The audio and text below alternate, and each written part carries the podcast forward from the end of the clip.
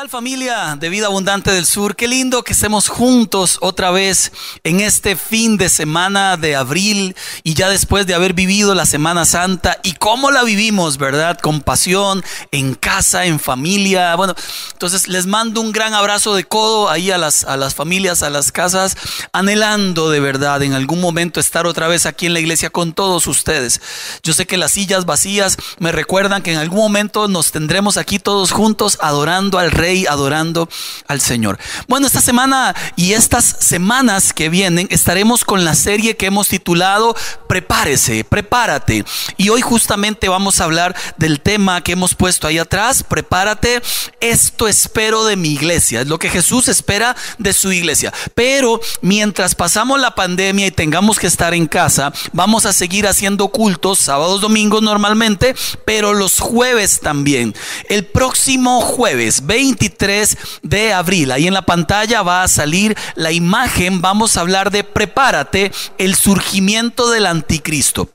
Es una de las señales inequívocas de la venida del Señor. Entonces, prepárese usted también, no solo al fin de semana que vamos a compartir los temas del tema de fin de semana, sino jueves. Entonces estaremos juntos sábado, domingo y jueves hablando de la serie Prepárate y así podemos crecer. Jueves 23, el surgimiento del anticristo. Y hoy hoy nos vamos a centrar en el tema esto espero de mi iglesia. Acompáñeme por favor a orar. Padre, en el nombre de Jesús, gracias por un día más, por un día más de vida en el que podemos recibir palabra, en el que podemos estar juntos en familia, pasando esta crisis mundial, pero tomados de tu mano.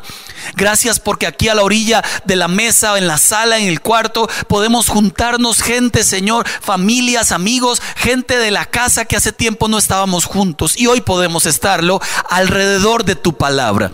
Que en este hogar se cree un altar de adoración, de oración y de entrega a ti y que tu palabra nos hable, Señor, hable a nuestras vidas, hable a nuestras almas. Así oramos en el nombre de nuestro Señor Jesús. Amén. Amén. Ahora sí, todos en casita, por favor. Dios, y a manera de introducción, Dios siempre usó hombres y mujeres en la Biblia para mostrar su gloria. Le doy algunos ejemplos. Noé fue el mensajero de Dios que él usó antes de que la destrucción viniera sobre la humanidad. Moisés, con todo y sus limitaciones, fue el mensajero que Dios usó para libertar a su pueblo. Lot, allá metido en Sodoma y Gomorra, fue el mensajero que Dios usó, pero no lo escucharon, por ello el castigo. Esther, siendo judía, huérfana, llegó a ser la reina de Persia y fue la mensajera que Dios usó para rescatar al pueblo de Dios del exterminio. Y acerquémonos un poco más para acá, Juan el Bautista. Resulta que este hombre fue el mensajero que Dios usó antes de su primera venida. Pues le tengo una gran noticia. El mensajero que Dios ha usado desde la, ascensión de Cristo al cielo hasta hoy es la iglesia. La iglesia es el mensajero de Dios, el que debe compartir el mensaje antes de la segunda venida del Señor. Entonces quisiera echar mano de las lecciones que podemos aprender de Juan el Bautista, porque Juan el Bautista, permítame decirle, que tuvo un papel preponderante él fue ejemplo de lo que la iglesia debe ser y hacer antes de la segunda venida del Señor. Hoy vamos a tener un viaje maravilloso por la vida de Juan el Bautista y vamos a extraer de él las lecciones para aplicarlas a nosotros como iglesia en nuestra generación y en estos tiempos tan delicados. Juan capítulo 1, versículo 6 al versículo 8 lo dice así.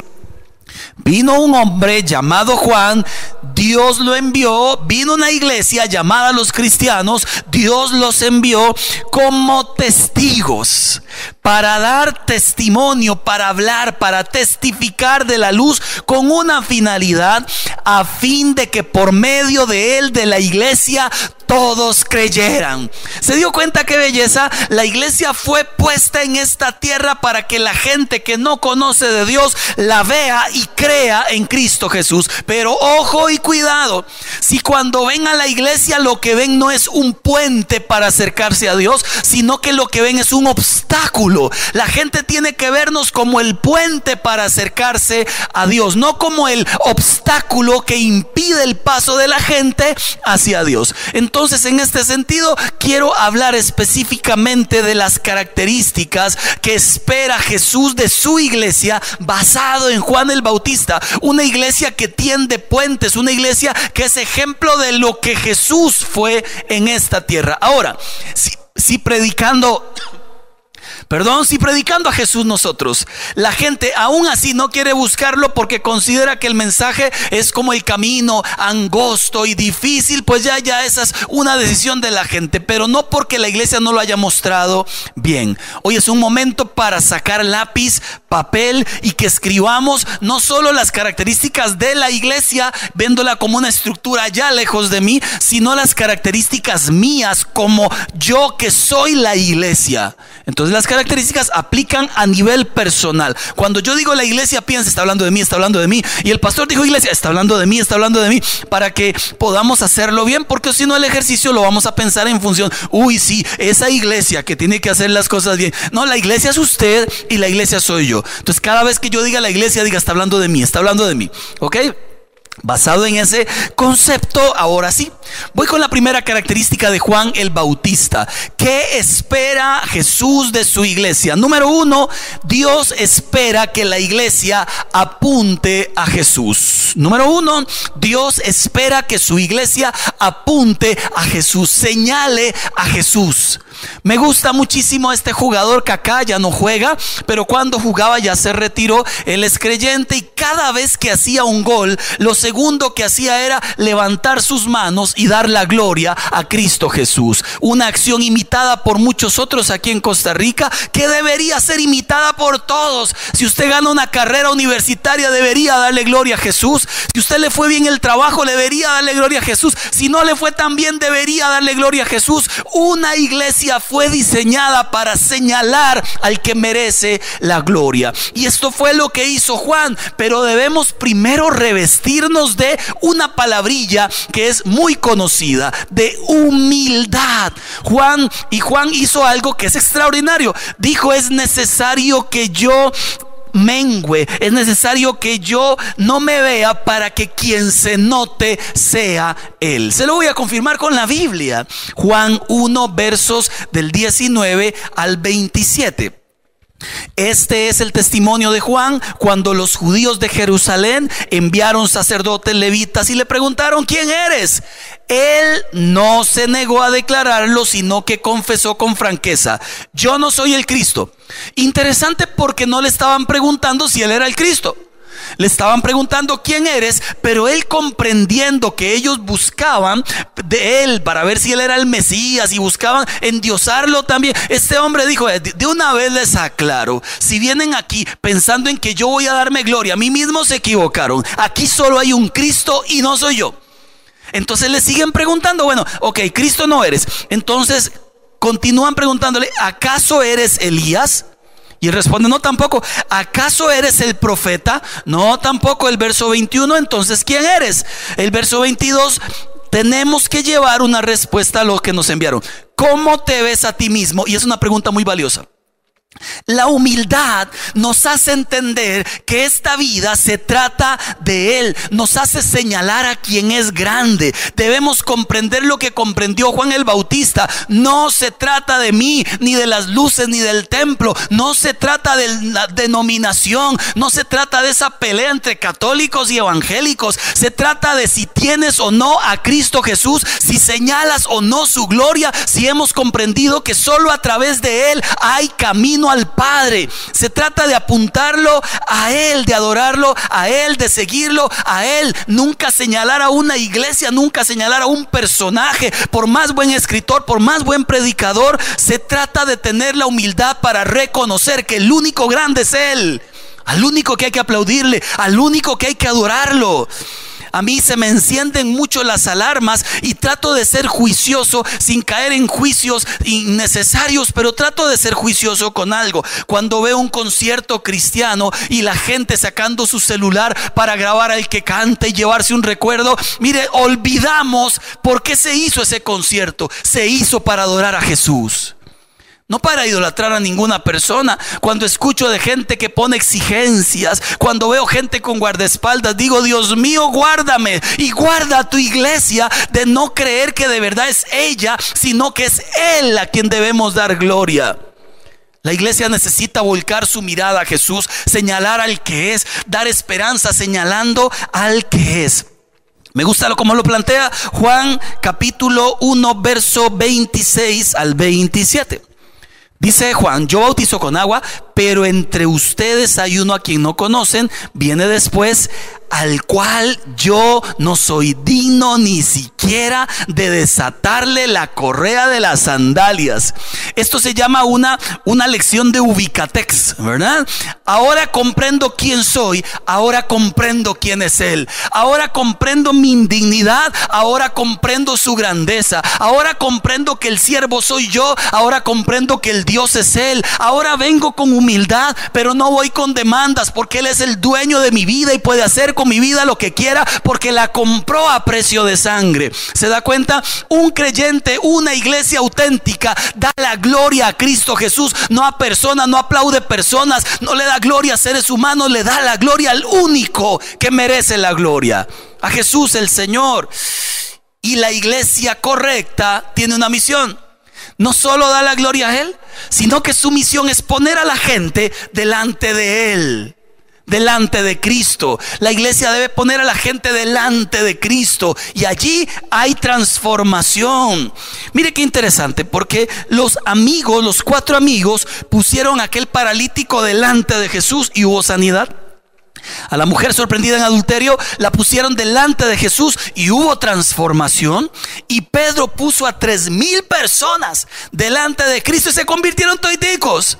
Mire, y hubo una increíble conversión. ¿Por qué? Porque cuando logramos poner a la gente delante de Él, las vidas cambian. No son religiones las que cambian. No son pastores extraordinarios los que cambian. Es el poder y la gracia de Cristo Jesús manifestado a través de su Santo Espíritu. Usted y yo, iglesia, estamos encargados de señalar a quien tiene la verdad, de señalar a quien puede transformar, de señalar a quien puede cambiar. Y tenemos que elegir.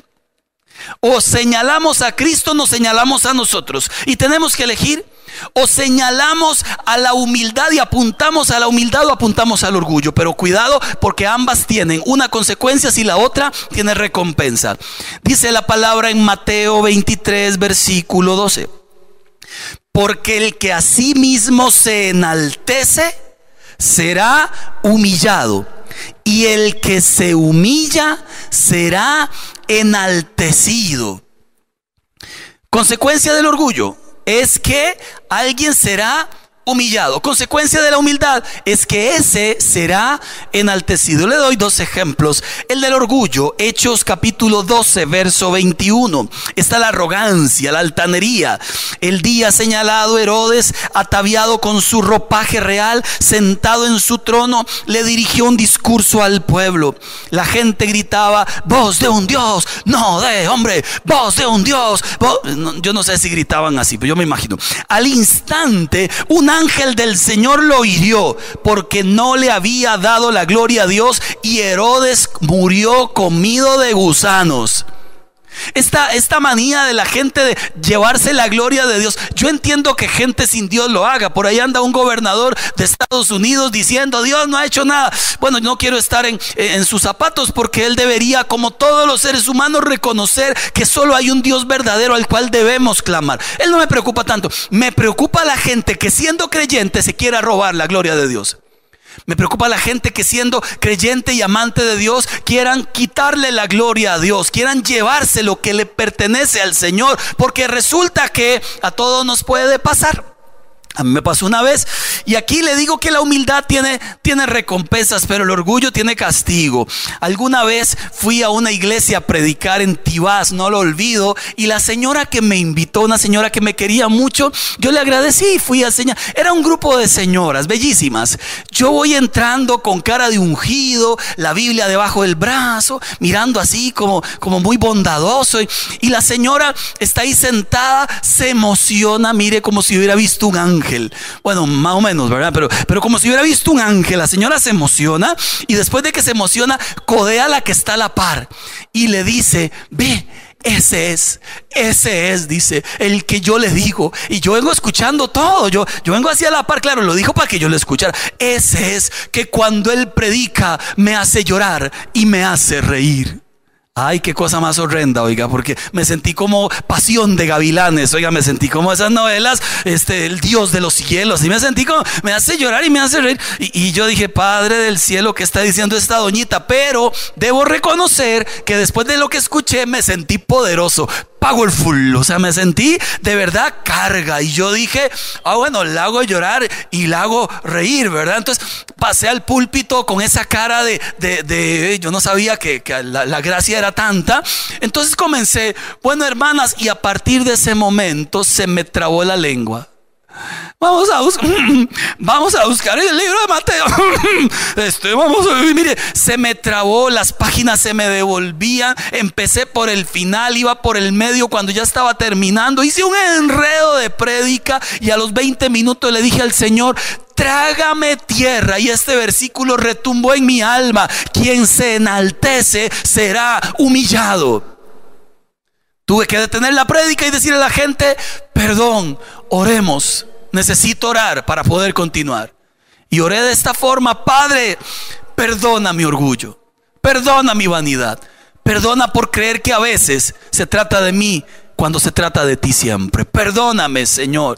Y ahora sí, pude terminar la prédica, pero el que lloró y el que rió fui yo. Pero no reí de felicidad, reí de esa risa nerviosa. y se me salían las lágrimas de la angustia y el sufrimiento. Después de ahí en adelante, todas las veces que, que hago algo para Dios, le digo, Padre, que tu espíritu pase delante y llévate tú la gloria. Y si alguien quisiera decirme algo, voy a responderle gracias. Pero no olvidemos que Dios es fiel, que Dios es bueno y para siempre es su misericordia, porque la humildad tiene recompensa. Mientras a Juan el Bautista le preguntaban, ¿tú quién eres? Eh, no, ni este, ni aquel, ni el otro. Solamente soy uno que predica a Cristo, solamente soy uno que habla de Él. Jesús, este es el concepto que tenía de Juan. Ojo, Mateo 11, versículo 11 les aseguro que entre los mortales no se ha levantado nadie más grande, superior o mayor que Juan el Bautista. Sin embargo, el más pequeño en el reino de los cielos es más grande que él. Primera gran lección. No es de usted que se trata, no es de la iglesia en la que usted está, Vida Abundante del Sur, no es de un líder muy famoso y reconocido, se trata de Cristo, se trata de Cristo. Apuntemos a Él, demos la gloria a Él, no nos dejemos ni un cachito de su gloria, toda le pertenece a Él. Apuntemos a Él. Segunda gran característica que encuentro de Juan el Bautista. Número dos, sea un mensajero, pero valiente. ¿Ok? Hay mensajeros que no son valientes y hay mensajeros que son valientes y hay otros que ni mensajeros son. Pero usted y yo, y eso espera el Señor de su iglesia, que sea un mensajero. Mateo capítulo 3, versículo 1. La palabra de Dios enseña, en aquellos días se presentó Juan el Bautista predicando en el desierto de Judea. Ojo interesante. Decía, arrepiéntanse porque el reino de los cielos está cerca. El mensajero, usted y yo debemos comprender que no somos dueños del mensaje. Tomamos el mensaje de Cristo y lo pasamos de aquí para allá a gente que no lo ha escuchado. Es todo. No podemos cambiarlo, no podemos alterarlo, no podemos distorsionarlo, no podemos acomodarlo para que suene acorde a la necesidad de cada persona. Debemos elegir o quedamos bien con la gente o quedamos bien con Cristo, porque resulta que el Evangelio de Cristo muchas veces va a incomodar, pero no importa si incomoda, porque más incomoda la condenación. Y de eso Dios quiere librar a la gente. Es mejor que alguien se incomode a que se pierda, ¿no es cierto? Es mucho mejor que alguien se sienta incómodo a no que se pierda. Y este mensaje debe ser un mensaje correcto. Es Cristo el que salva. Debe ser una proclamación correcta. Es una voz que grita, anuncio fuerte, directo. Es la palabra arrepentimiento que significa cambien de actitud, vuélvanse a Dios. A veces el mensaje va a ser con palabras de amor y dulces. A veces el mensaje mensaje va a ser con exhortación, muchas veces el mensaje va a tender la mano, otras veces va a sacudir nuestras vidas, pero el mensajero que somos usted y yo, que es la iglesia, debemos solamente tomar el mensaje y pasarlo de aquí para allá. Recuerde, que aquí no se trata de ser políticamente correcto, se trata de declarar la verdad. Hoy, por ejemplo, que se esfuerzan muchísimo en llamar derechos humanos a pecados y a voluntades y a deseos, eso hay que denunciarlo y hay que declararlo. Hoy hay demasiada cosa que se hace mal, que no es correcta delante de los ojos de Dios y no existe ninguna ley en esta tierra que pueda pasarle por encima a las palabras de Dios. El cielo, la tierra pasarán, pero lo que Dios ha dicho se va a cumplir siempre. Y es el anuncio que hacemos del Señor. Mensaje correcto, proclama correcta. Ahora, le doy un ejemplo curioso. En algún momento tuvimos una reunión con un grupo, eran como 10, 12 personas. Entonces les hice una dinámica.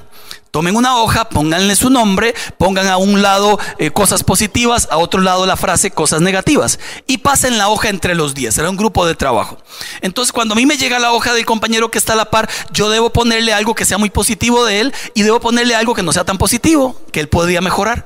Y cuando pasan la hoja así los 10, entonces en esa hoja cuando me llegue a mí, 10 han escrito cosas positivas y 10 han escrito cosas negativas. Yo les dije, si se repite de todos muchas positivas, es usted, lo tiene muy bien. Pero si otros repiten muchas negativas de, de alguien que puso molesto y cinco ponen molesto, cuidado, eso es algo que es molesto para todos. Terminó la dinámica y una señora se me acercó al final y me dijo, pastor, vea mi ejercicio. Vea lo que pusieron de mí. Y yo comencé a leer, así como muy tranquilo, pensé que le iban a poner cualquier cosa y le pusieron, es una mentirosa y engaña y es una falsa. Y no me acuerdo qué cosas, pero eran feas, todas eran feas. Y se repetían siete veces, seis veces, ocho veces. Yo veo esa hoja y digo, Señor, qué feo está esto. Mi idea no era que ella se sintiera mal, ¿verdad? Mi idea era que ella corrigiera lo que no estaba tan bien, pero parecía que, era, que era un factor negativo en el grupo y la gente aprovechó la, la dinámica. Lo cierto es que me le acerqué yo tratando de ser buena gente y tratando de ser este, llevadero y tratando de, que no se sintiera tan mal. Y le dije, mira, es que la gente a veces pone cosas, pero tal vez no es tan así, así. Quizás es que andaban enojados. Ella se me quedó viendo y me dijo, don Marco, perdón, me dice, pero si me escribieron esto, quizás es que Dios me quiera dar una lección de vida. Tal vez es que así soy y ni cuenta me doy. Y me di cuenta de un principio. Nunca minimice el mensaje de Dios cuando Dios quiere exhortar. Nunca minimice usted un mensaje del cielo cuando es Dios quien quiere exhortar, porque al final hay gente que entiende de una forma y gente que entiende de otra manera. Esto se le llama proclamación contextualizada. ¿A qué me refiero? Nicodemo fue confrontado con su religiosidad y él entendía perfectamente esto de nacer de nuevo, por lo menos lo llegó a entender. La mujer samaritana fue confrontada en sus múltiples relaciones. Ella pensaba que conquistar a un hombre más le iba a hacer feliz y se dio cuenta que no. Al joven rico, Dios lo confrontó con la riqueza porque él lo que más tenía era pasión por la riqueza y no por el Señor. A Saqueo fue confrontado con estar amando lo ajeno. A la mujer adúltera fue confrontada con su libertad libertinaje sexual, cuando el Señor le dijo, ve y no peques más. A cada uno el mensaje le llegó acorde a la situación que ellos estaban viviendo. Y este mensaje tenía que venir de parte de la iglesia, de parte de Cristo o de sus seguidores, usted y yo. En alguna oportunidad creo que le había contado, estaba en el Parque Central predicando. Íbamos un grupo todos los miércoles al Parque Central aquí en San José, o si no a la Plaza de la Democracia. Y, recuerdo que hacíamos esta dinámica siempre la misma. Un grupo de mimo hacía un, dos, tres canciones de mimo. Inmediatamente alguno de los que el líder del grupo escogía daba un pequeño mensaje de cinco o seis minutos a la gente que iba pasando y posteriormente hacíamos un llamado. Entonces me puso a mí, Marco, de usted el mensaje. Yo me emocioné estaba recién convertido, tenía como un año y resto ya de estar predicando en los parques. Digo recién convertido, no tenía toda la experiencia ni todo el conocimiento, pero pasión había y sobraba. Y tomé el micrófono y a usted que va pasando y que Dios le ama y su palabra dice. Y fue un mensaje como lleno de vida y adornado con su palabra, bellísimo. Y dos o tres personas levantaron su mano y se convirtieron al Señor. Yo me sentí muy contento. Luego continuó el mismo, luego el segundo mensaje le dijo el líder a una de las muchachas que ya era vieja de estar en el grupo, usted le toca. Ella tomó el micrófono y comenzó a predicar aquella, oiga, pero comenzó a predicar en heavy metal. ¿A usted qué va pasando? Y pegaba unos alaridos la muchacha. Y yo, mire, me asusté, me dio vergüenza, rojo, amarillo, verde, la volví a ver. Y yo dije, Señor, que se calle, cállala, padre, cállala. Mire, me dio mucha pena por cómo ella predicaba, eran gritos. ¿Y ahora qué va? Y había muy raro. Lo cierto es que yo me fui a quejar con el líder, ¿verdad? Porque uno que es muy impulsivo siempre trata de arreglarlo todo. Entonces le dije, líder, me da disculpe, pero es que como yo enseñé, pues estuvo bien. Pero como ella está enseñando, pues la gente no se va a quedar, es como, como muy groserona para predicar. Y él sonriendo me dijo, usted no ha entendido, Dios usa a todos por igual y da mensajes a personas diferentes en contextos diferentes, de maneras diferentes. Vea para allá. Y yo volví a ver para allá y a los 50 metros un grupo de chapulines, ¿recuerdan los chapulines que se pusieron de moda? No los altamontes, sino muchachos y muchachas que andaban delinquiendo en San José con camisetas negras y era la banda de chapulines, toiticos dijo Chivolo, estaban puestos allá a los 50 metros escuchando el mensaje, todos sin excepción. Claro, escucharon una voz que les habló en el idioma que ellos entendían. Cuando yo hablé de amor y gracia, ninguno se acercó, pero cuando vino allá y exhortó, todos escucharon. Al final, como nadie se acercó cuando ella predicó, dijo, apuntando a ellos, y si alguno de ustedes, y se desprendieron tres o cuatro, y se vinieron y aceptaron a Jesús. La iglesia tiene que dar el mensaje, contextualizado acorde a la realidad. Y si Dios nos manda hablar en amor, en amor hablaremos. Si nos manda a confrontar, confrontaremos con amor. Pero el mensaje es el mismo. Arrepiéntanse que el reino de los cielos se ha acercado. Viene el Señor otra vez y viene por su pueblo y viene por todos aquellos que decidan ser su pueblo, recibiendo a Jesús como Señor y Salvador. Ese es el mensaje, el que usted y yo debemos dar y debemos aprovechar este tiempo para hablar de Él, señalarlo a Él y hablar del mensaje de Él. El número tres, pero si alguien se anima a dar este mensaje, número tres, viva el mensaje encárnelo, que el mensaje y usted y usted y el mensaje sean uno, que yo y el mensaje seamos uno, porque de qué vale predicar muy bonito si yo vivo diferente a como predico. Dice Mateo capítulo 3 y versículo 6. Cuando confesaban sus pecados, Él los bautizaba en el río Jordán. Y me hice la pregunta, ¿por qué iban allí a confesar los pecados a Juan? O sea, ¿por qué? Yo creo que hay una respuesta razonable, porque veían que la vida de Juan era congruente con lo que él decía. Y no hay nada más lindo que seguir a alguien que lo que vive es lo que dice y lo que dice es lo que vive. Y no hay nada más triste que seguir a alguien que dice una cosa pero vive de otra manera. Juan con su vida fue un mensaje que motivó al arrepentimiento. Él era creyente y además hacía lo que se espera que un creyente haga. Él vivió imitando a Jesús, no a las prácticas religiosas del momento. No imiten ustedes ni yo lo que no debe imitarse. Mire que hasta Juan el Bautista con su vestimenta fue diferente a la gente del momento porque aquellos se vestían con unos trajes y con borlas vistosas y se ponían santidad al Señor y los sacerdotes. Él dijo, no, yo hasta me he visto diferente porque pienso diferente, porque soy diferente. Su ropa era de pelo de camello, un cinturón de cuero. Mire, ¿qué hacemos que no suma al reino? ¿Y qué deberíamos estar haciendo que hace tiempo no hacemos? Jesús fue muy duro, más que duro, fue justo con los fariseos. Porque dijo así, capítulo 23 de Mateo, no es mi iglesia. Así no es, así no es. No practican lo que predican, todo lo hacen para ser vistos, les encantan los primeros lugares, les encantan que, los llamen, dígame licenciado, licenciado, y el montón de títulos ministeriales, como si el título fuera más importante que el mayor de todos, que es siervo del Señor, amantes de otras cosas más que de Dios. Y aquí uno podría reconocer una incongruencia cuando por un lado alguien habla muy lindo, pero cuando por otro lado la gente dice cosas que o hace cosas que no calzan. Estaba viendo este, algo muy interesante. Iba pasando los canales y veo que le están terminando un concierto de unos reggaetoneros, de esos que se montan todos en el escenario y cantan todos un ratico. Entonces lo puse porque el final me llamó la atención. A mí no me gusta el reggaetón. Pero al final me llamó la atención porque uno de los reggaetoneros, no, ninguno era cristiano, por supuesto, eh, dice al final, bueno, ya que estamos terminando el concierto, eh, quiero darle la gloria a Jesús. Y toda la gloria sea para mi Dios. ¿Cuántos? Y al final dijo, aleluya, le doy la gloria a mi Señor. Bendiciones. Y, yo entonces me hice la pregunta, eh, muy lindo, o sea, qué lindo que bendiga a todo el mundo, qué lindo que le dé la gloria a Dios, pero ¿qué fue lo que estuvo cantando antes? Entonces, eh, me acuerdo que hay, que hay canciones muy, muy curiosas. Este, salí con tu mujer, salí con tu mujer. ¿Has escuchado eso? Con pijama y sin pijama. Y, tengo cuatro hembras. Y mire, este, no sé, es, como, como raro que por un lado este, salí con tu mujer y por otro lado toda la gloria al Señor. Entonces usted dice, Dios mío, o sea, hay una incongruencia.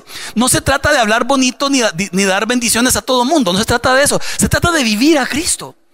Yo he escuchado gente por todos lados en los medios de comunicación. Dios te bendiga. No se trata de, elegir un, palabras eh, lindas que parezcan muy cristianas. Se trata de vivir a Cristo.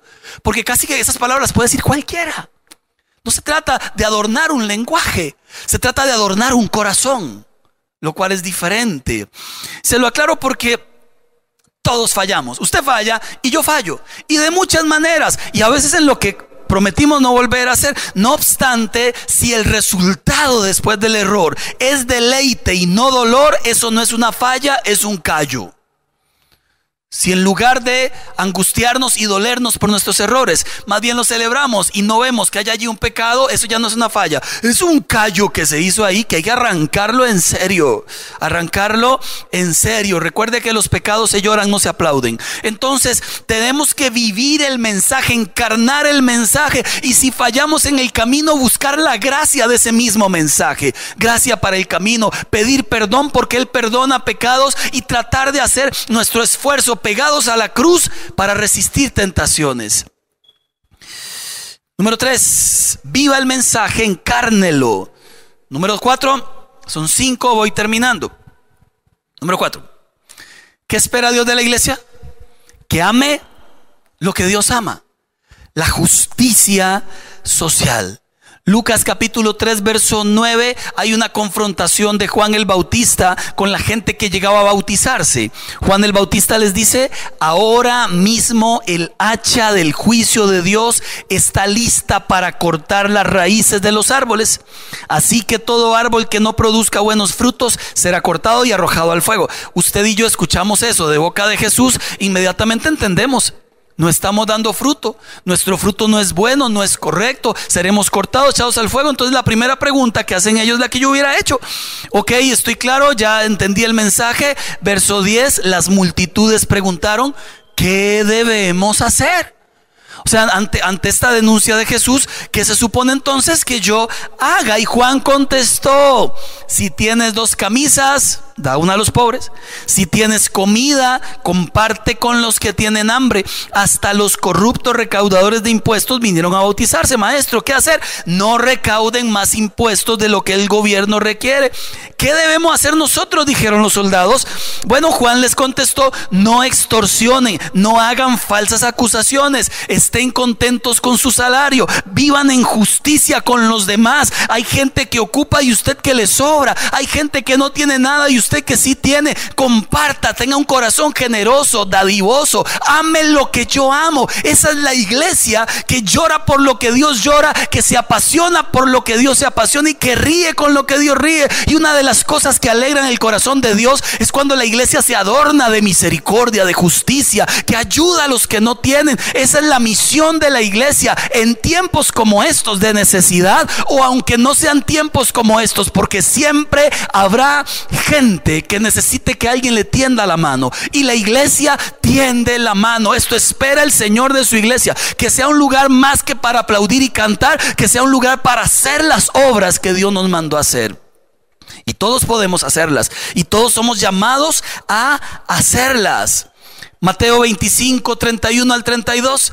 Jesucristo habla también acerca de qué pasará en el final de los tiempos con la iglesia que Él espera y cómo espera que ella reaccione. Dice la Biblia, cuando el Hijo del Hombre venga en su gloria con todos sus ángeles, se sentará en su trono glorioso todas las naciones se reunirán delante de él y él separará a unos de otros como separa el pastor las ovejas de las cabras. Mire qué detalle impresionante. Resulta que Él va a venir a la tierra y va a encontrar a toda la iglesia junta. Pero cuando la encuentre junta, Él sabe quién de esa iglesia lo ha representado bien y quién de esa iglesia no se parece a Él. Él sabe quién vive como Él manda y quién vive como quiere.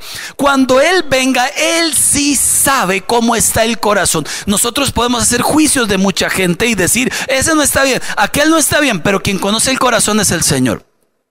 Y dice que a unos los va a poner a la derecha, a esto les llama ovejas, imagínense estas, una ovejita negrita, y a otra los va a poner a la izquierda, y estos se llaman cabras.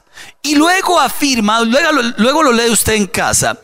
Voy a explicarles por qué a esto los puse aquí y voy a explicarles por qué a esto los puse acá, porque hice una diferencia entre unos y otros. A estos de la derecha los puse aquí porque aprendieron a amar como yo amo.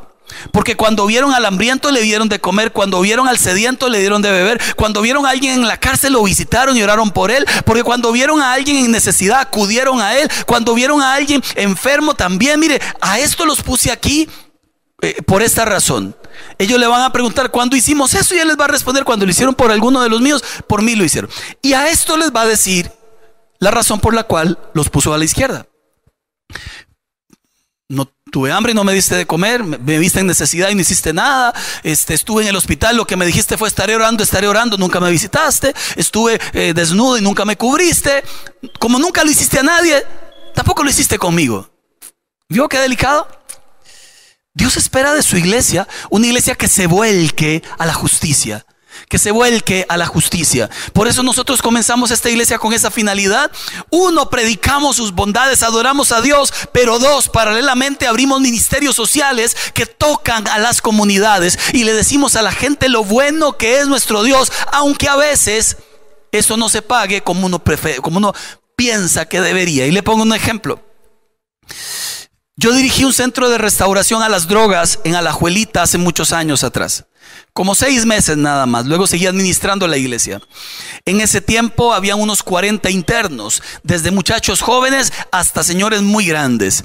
Uno de ellos hizo clic conmigo a nivel espiritual muchacho como cinco años menor que yo cuando eso, de cola larga, era un surfo, un machillo alto, buena gente el tipo, ¿verdad? Pero adicto a las drogas. Ahí estaba metido, había perdido la familia, la novia, el hijo, todo, y comencé a atenderlo todos los días en consejería. Mire, e-, eso de de que se genera una linda amistad.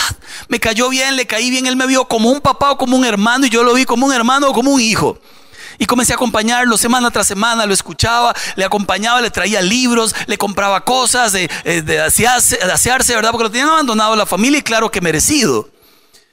En ese momento había hecho muchos desórdenes, entonces la gente no lo quería cerca. A eso me refiero con merecido.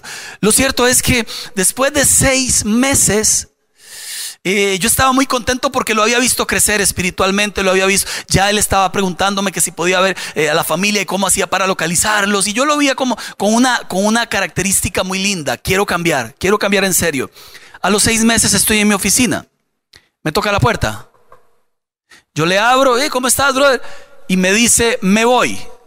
No sé si usted ha visto la escena del chavo cuando se va de la vecindad con el, con el motetillo al... Ahí traía el motetillo en su hombro.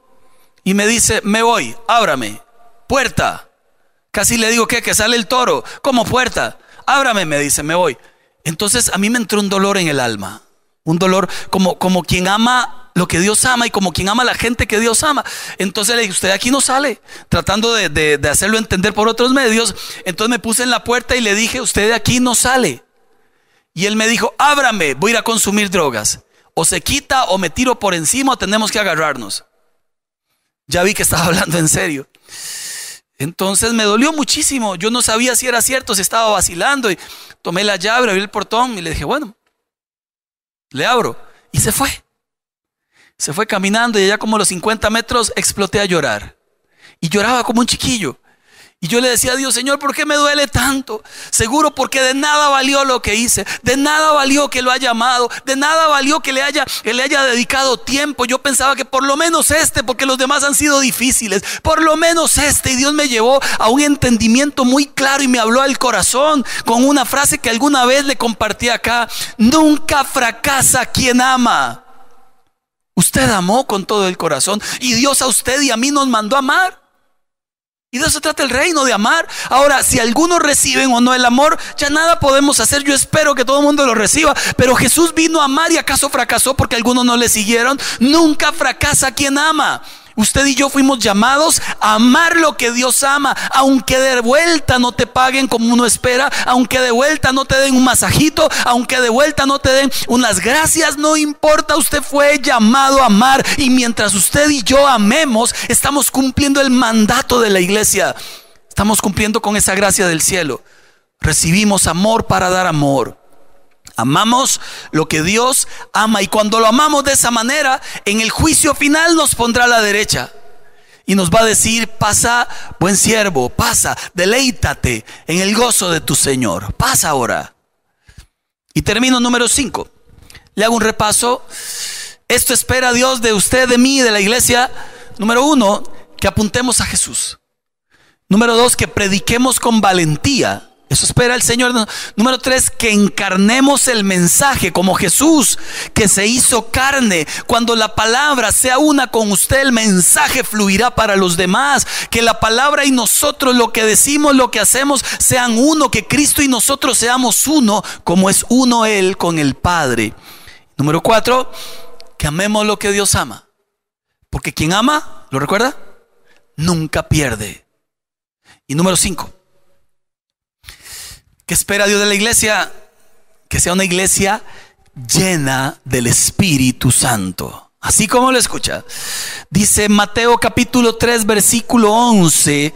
Mateo capítulo 3 versículo 11. Juan el Bautista les afirma, yo los bautizo a ustedes con agua para que se arrepientan, pero el que viene después de mí es más poderoso que yo y ni siquiera merezco llevarles las sandalias. Él los bautizará con el Espíritu Santo y con fuego. ¿Sabe que Juan el Bautista fue bautizado desde el vientre con el Espíritu Santo? ¿Sabe usted que Jesús dijo de Juan el Bautista, Él es el Elías que había de venir y vino en el Espíritu y en el poder de Elías? ¿Saben por qué fue tan efectivo Juan el Bautista? Porque él sirvió con un fuego por dentro que nunca se apagó, con un sentido de urgencia, denunciando lo que debía denunciarse, siendo valiente, siendo lleno del Espíritu de Dios. Porque una de las cosas que dan la llenura del Espíritu es que usted habla con libertad las verdades de Dios. Y una persona que habla con libertad tiene el potencial de transformar a otras personas.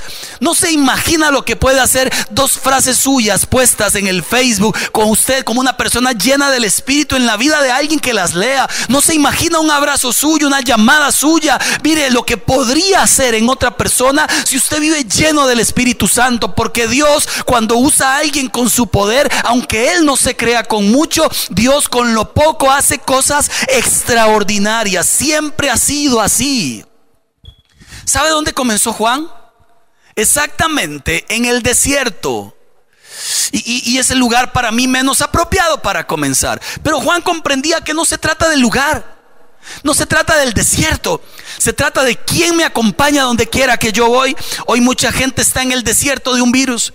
Está en el desierto de un matrimonio en crisis. Está en el desierto de un negocio en ruinas. Está en el desierto de unas finanzas aplastadas. O en el desierto de verse desempleado. O en el desierto de un sueño sin cumplir. Le digo algo que un desierto no le detenga. Porque a Juan el Bautista el desierto no detuvo su misión. Como a esta iglesia este desierto no está deteniendo la misión. El desierto no le desanimó. El desierto fue un lugar de madurez y crecimiento. El desierto le hizo más fuerte. Y fue en él el desierto donde Jesús fue a verlo, donde Jesús se encontró con Juan.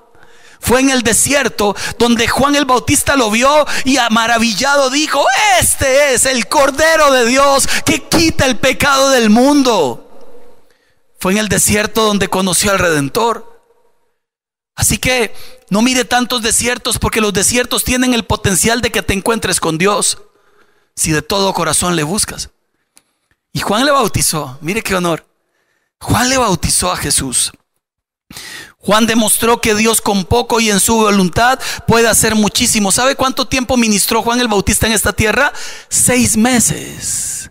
Y uno dice, este hombre que Jesús le llamó grande y no hay otro más grande, ¿por qué solo le permitió seis meses de ministerio? Mi amigo Christopher Shaw decía, porque es más lo que Dios puede hacer con, con seis meses en su propósito que no alguien con 30 años a puras ocurrencias viva lleno del Espíritu de Dios. Y pidámosle a Dios Padre que tu Espíritu nos llene, que tu Espíritu nos bautice, nos llene de su presencia, de su gracia, de su gloria, que me dé la valentía para hablar de tu palabra a todo lugar y a toda persona. Y que puedan ver en mí tu gracia, en mis ojos tus ojos, en mis manos tus manos, que mis palabras sean las tuyas, Señor. Lucas 8:46 termino.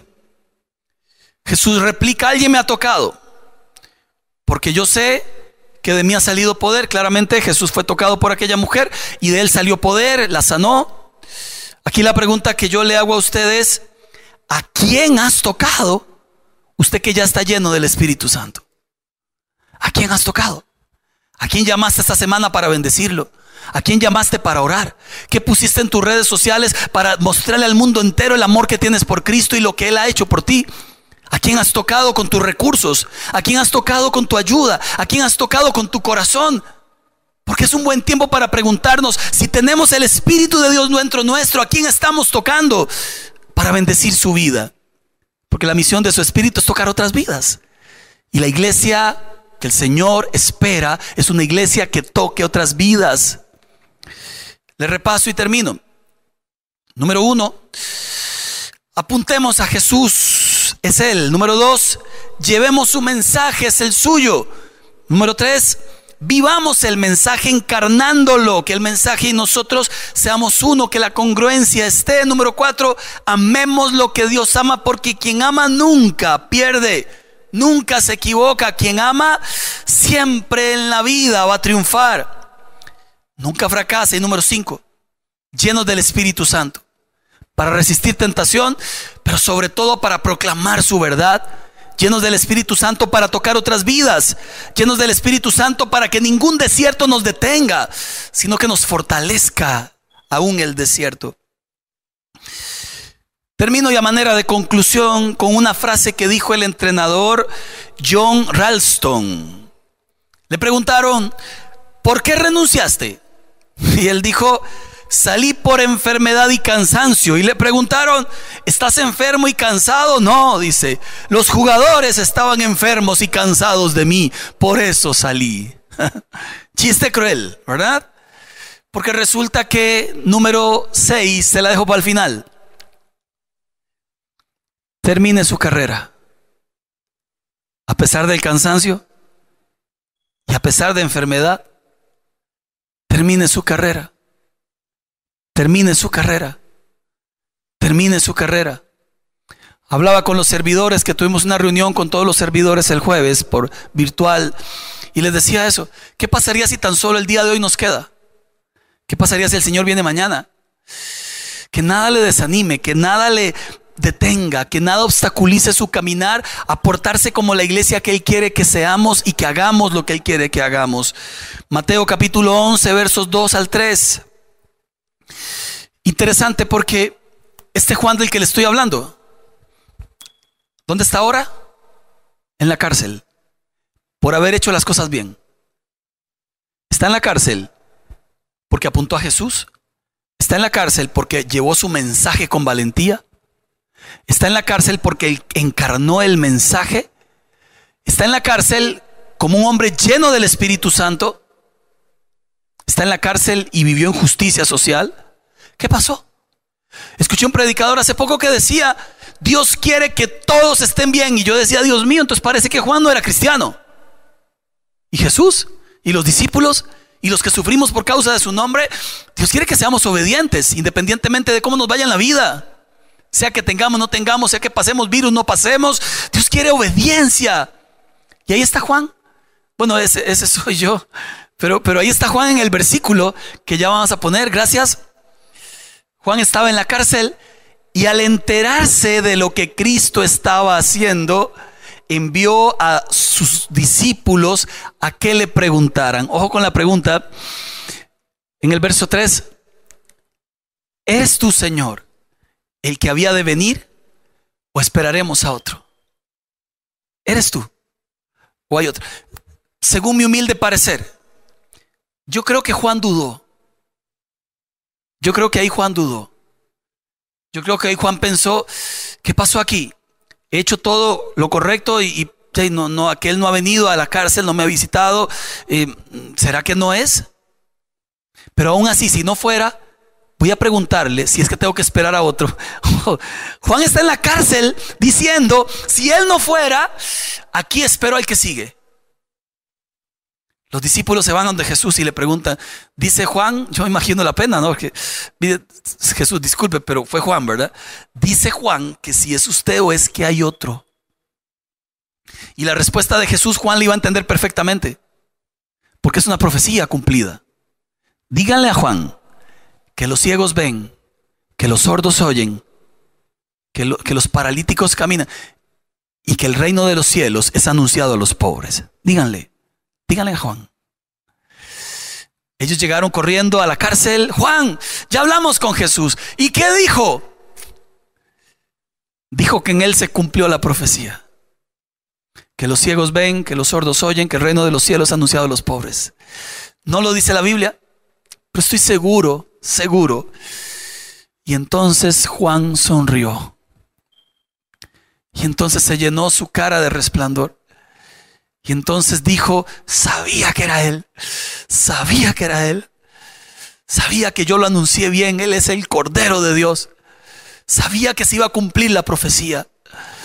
Cuando usted se canse en el camino por ser creyente, cuando se canse en el camino porque le han maltratado, cuando dude de si Dios está o no contigo, Acuérdese, los ciegos ahora ven, los sordos oyen, el reino de los cielos es anunciado a los pobres, en Jesús se cumplió la profecía. Y tarde que temprano te sacará de las cárceles de la vida. Porque si bien es cierto, Juan murió, pero pasó a vivir en la eternidad con el Padre. Y fue recibido allá en el cielo. Y Dios lo hizo arrebatado de la cárcel de este mundo para darle vida, esperanza, vida eterna. Y seguro llegó al cielo y dijeron, aquí está entrando el hombre que en la tierra fue el hombre más grande por su corazón, porque mostró realmente quién soy yo. Cuando usted y yo lleguemos al cielo, que seas a la frase del Señor, pasa, has peleado la batalla, has corrido la carrera, aquí está tu corona de vida, porque aquí en el cielo te espera porque mostraste la grandeza de Dios allá en la tierra. Quisiera terminar con una canción de, de René González, que se llama La Iglesia que todos conocemos, pero que es bueno en momentos como estos y en prédicas como estas, volver a recordar la misión que Dios tiene para nosotros. Si podemos ponerla, por favor.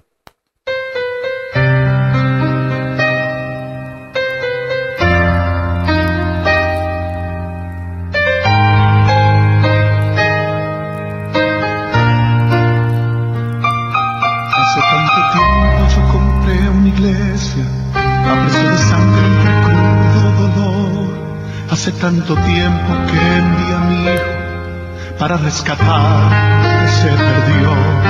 Hace tanto tiempo que estoy deseando esa humilde entrega de un adorador que solo se postra ante mi presencia y no a las ofertas de una posición.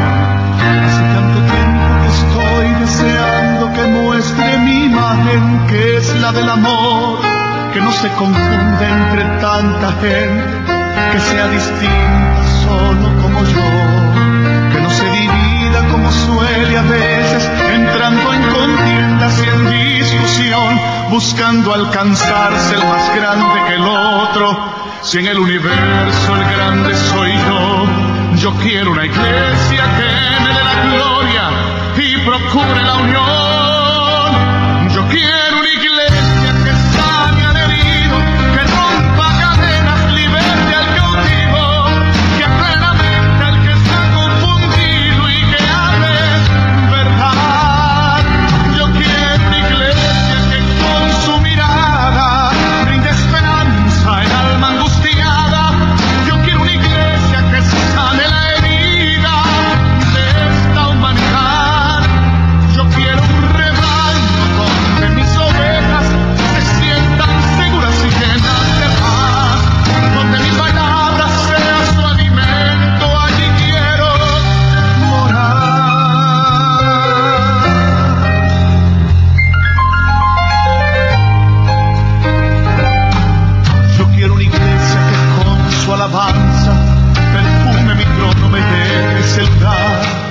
Iglesia que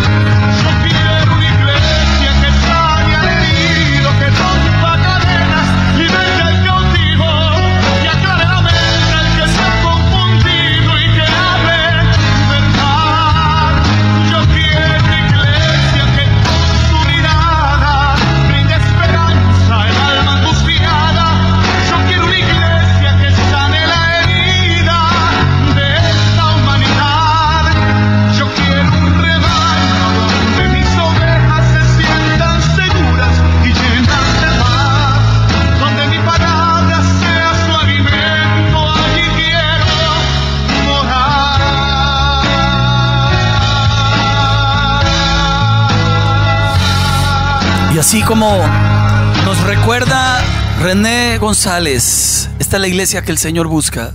Una iglesia que sienta con su corazón, que ame como Dios ama. Señor, te pedimos la valentía y tu espíritu para hacer esa iglesia. Te pedimos tu gracia para hacer esa iglesia, Señor. Esa iglesia que te honre. Esa iglesia que exalte tu nombre y no a nosotros mismos. Esa iglesia que deje de buscar posiciones y busque llevar gloria al único que merece gloria. Y esa iglesia que brinda esperanza a los demás. Padre, habla con tu espíritu a nuestros corazones y quita el callo de algunos, Señor. Arranca el callo que se ha hecho. Arranca, Señor, el que muchos no sean fructíferos hoy, sino que puedan convertirse en personas fructíferas salvando a otras personas. Y que te mostremos a ti, solo a ti, a nadie más, Señor. Ayúdanos, Padre, a hacer la iglesia por la que tú moriste en la cruz, Jesús. Así oramos, dándote gracias por días como estos, que son para crecer, para buscarte y para amarte.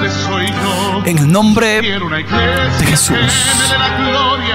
Amén. Amados, Dios les bendiga a ustedes que están en casa. Recuerden, les esperamos el próximo jueves culto para hablar de prepárate, el surgimiento del anticristo. Y estaremos este mes y el que viene hablando de la serie Prepárate. Un gran abrazo, se les quiere un montón y que la paz del Señor esté en sus hogares. Amén.